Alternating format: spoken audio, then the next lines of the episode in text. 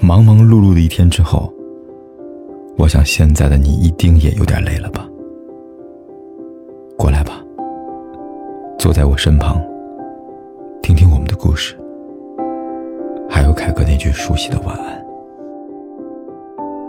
也可以在手机的微信里搜索“凯子”，凯旋的凯，紫色的紫，等待每一位朋友来分享属于我们的故事。知道吗？我想更懂你。关于错过的那个人，每个人都有自己的遗憾吧。你还没有跟他去最浪漫的土耳其。还没有和他一起旅行，穿过森林沙漠，还没有到过沙滩边走一走，听听海浪的声音。而那个人，突然在某一个早晨，消失在弥漫着薄雾的街口，真的好可惜。我们都一样，不管流过多少泪，受过多少伤，也不愿意跟别人讲。仿佛隐藏就是最好的释放。我们都有过想要把关于他的所有记忆都打包扔掉，都有过发现自己进一步没有资格，退一步又舍不得的时候。告诉你，你一定要学会放下。人生很难，即便是在感情里，少不了多多少少的遗憾。希望你为那个人以泪洗面之后，依然可以笑着面对接下来的人生。爱情来了，你就勇敢接受；如果还没来，那你就安静的等候。